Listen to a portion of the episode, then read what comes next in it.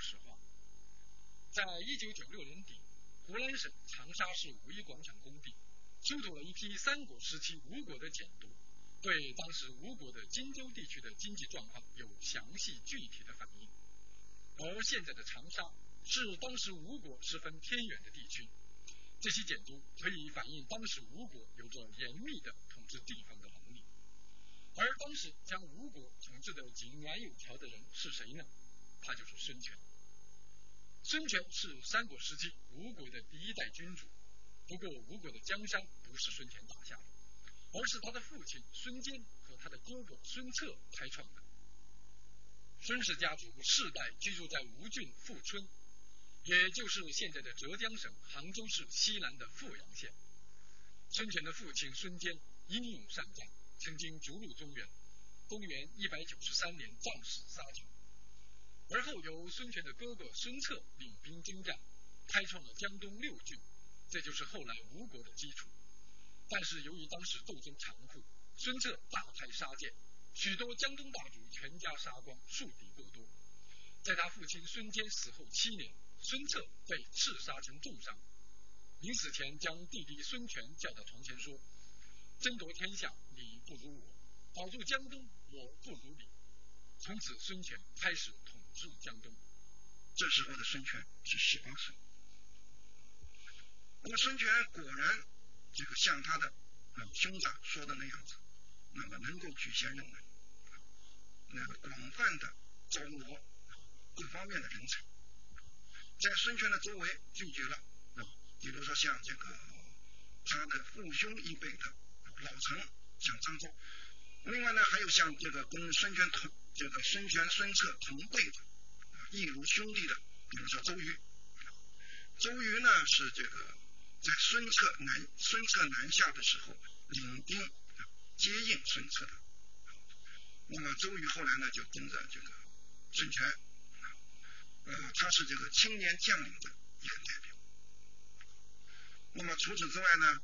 这个孙权还注意到笼络这个东吴这个当地的一些这个士大夫、一些地主，比如说吴郡的顾路朱张这四大家族。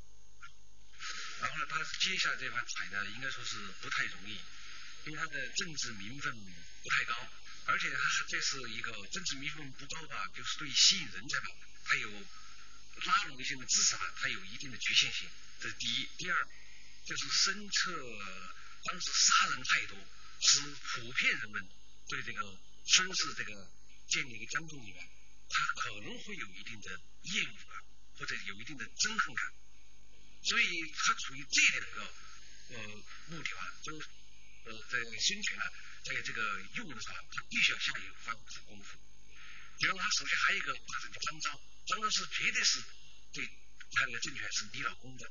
可是他在有些问题上，他们也是有矛盾，也是有分歧的时候，也要吵架。可是吵架吵到最厉害的时候，会怎么办呢？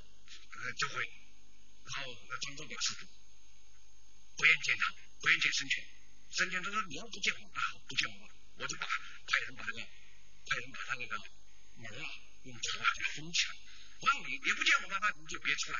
张昭也也赌气，你不让我出来，我还不想出来了。他在里边又把那个土啊，又把里边门呢又从里面封起来了。孙权一听了更火了，你要还这样对我，我然后我就放火烧你，烧啊，他还是不出来，不出来，最后呢，最后孙权也没办法，最后没办法怎么办呢？就孙权只好派人去灭火，然后筑门良久，就在他门口等了很久，然后孙权就派人把车把张昭带回宫里去，然后深自克责。自己做个检讨，最后就是才算了事。在这封建时代那个时候，这种君臣关系，这是可以说是少有的。呃，同时呢，这个孙权还注意到，就是吸收一些新的人才，比如像鲁肃，就是周瑜向孙权推荐的。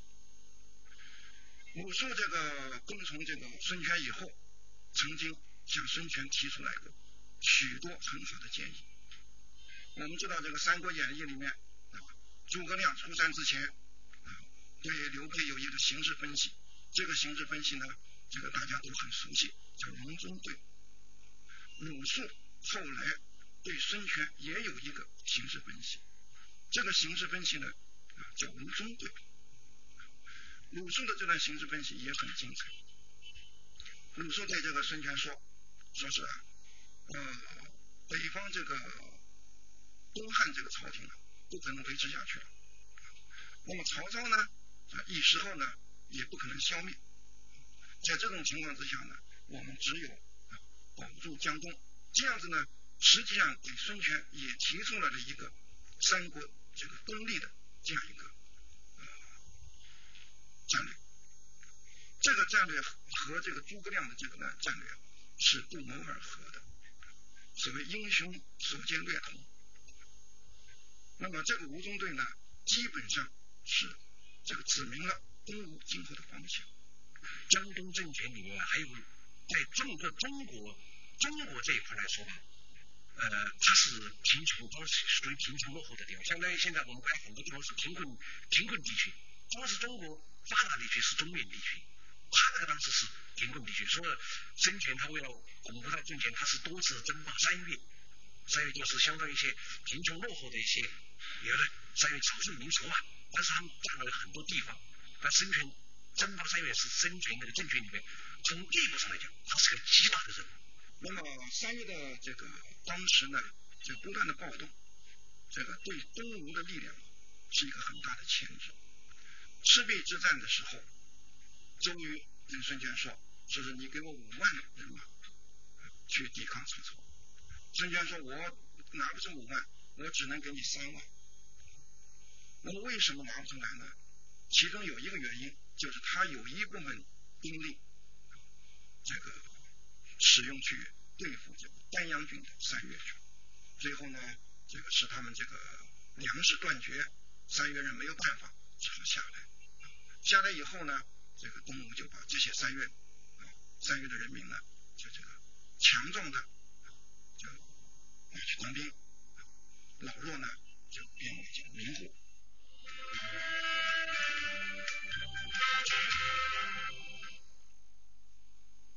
在小说和戏剧当中，为了突出诸葛亮的机智、刘备的雄才大略，东吴常常被形容成政绩失败的形象。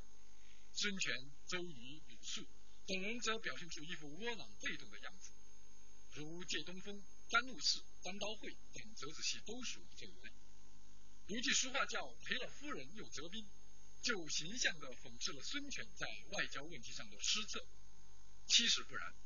孙权除了处理内政和稳定江东方面才能显著外，根据史书记载，孙权在外交方面的才能更加出色。从当时吴蜀之间最关键的借荆州问题上就可以看出。这个戏剧里面有一个借，就借荆州的问题。实际上借荆州并不是把整，这孙权把整个荆州借给了刘备，实际上只是借给了。江陵附近的，就是孙权占有的这个南郡这一块，这一借给刘备，表面上看来他失去了一块地方，实际上呢是把东吴的力量往东侧，撤到江夏郡一带，而把正面与刘曹操交锋的南郡借给了刘备，使得刘备直接和曹操面对。那么这一桌棋啊，实际上是很主动的，对孙权来说。我们可以从曹操的态度来看到这一点。曹操当时听到孙权把这个荆州借给了刘备以后，他正在看文书，手里拿了一支笔，当时一惊，不知不觉这个笔掉到了桌上，因为直接把刘备和这个曹操。也就是说，在曹操的正面树立了一个敌对的势力。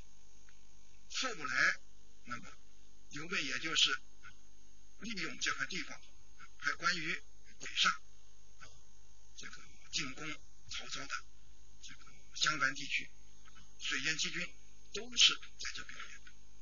然后他们找找关羽一样，就说你现在已经占到宜州了、四川了，你不是当时还给我吗？他不还，不还。这样问题就来了，不完，孙权就开始要动作，然后他就开始偷袭那个荆州，趁着关羽北上，打曹操，他把荆州一乱这块拿拿回来，他跟曹魏已经闹闹翻了，然后现在还有偷小军的，等于跟刘备也闹翻了。然后，他是自己的孤，就是一个人独家干两对抗两家。孙权这时候很聪明，他就写了封信，派人给曹操，就是我要偷袭荆州，希望曹魏配合他。曹魏当时是曹操接着来跟群臣商议，就说这个怎么办？但是孙权的条件就是要交交干，他也不想撕破跟蜀蜀蜀那个刘备他们不想撕破脸皮。可是曹魏政权也很聪明，就这个事情啊，不让孙权得便宜，就得把这个事情公开。这个曹魏就把这个事情公开，就是我们现在是，我曹魏和那个孙权联合起来弄你关羽来了。这事情就公开了，公开了等于是他们两个结成了联盟来对付了关羽，所以说把那个荆州拿下来，在荆州最后归到那个归到那个呃孙呃孙权了，就是这样过的事情刘备不干了，那个刘备率领大军东出，想要把荆州夺回来，同时呢替关羽报仇。那么遇到的是东吴的年轻将领陆逊，结果呢？陆逊火烧连营，在夷陵一战，把刘备打败，从此蜀国再也没有力量攻击。但是他这个事情说明一个什么问题？说明一个孙权他在这个一会儿朝一会儿蜀，一会儿蜀一会儿朝，他这两边摇摆，他那个两边摇摆，他都得利了，他没有十一分土地，但是同时还把荆州拿过来。荆州拿过来，同时也保住了吴国的最大利益、国家利益。他就从一个弱国的外交，他就必须有零和的外交政策。如果他没有零和的，他是不可能做到这一点的。而且他的国力当时是最弱的，应该说是。我觉得他做的这一点是相当不容易的。从《三国志》中得知，直到公元二百二十九年，孙权才称帝武昌，后来迁都建业，也就是现在的南京。而那时魏国的曹丕和蜀国的刘备都已经当了八九年皇帝了，但孙权并非没有取天下之志，只不过他是经过长期的观察和深思熟虑以后才称帝的。呃，江南这块土地真正成熟的话，是在南北朝时期，当时经济发展迅速开始起来，成为中国的另一个中心。就说中国文明一直是黄河流域作为中心的，从生权以后。开始长江流域成为中国经济的重心。这个长江流域中心主要是指江东这块这块地方。目前，当然了，吴国最最最后是灭亡了。我觉得中中国有句老话叫做“物以成败论英雄”，这个确实是。不能因为他这个国家灭亡了，觉得他不行的。这个这这个不能这样看。关键要看他在他在这个过程当中，他做出了什么和做了什么，这才是评价他的一个标准。我觉得从这个角度来讲，孙权应该说是个对江南经济的发展，应该说是开拓性的和历史性的贡献，这是不过分的。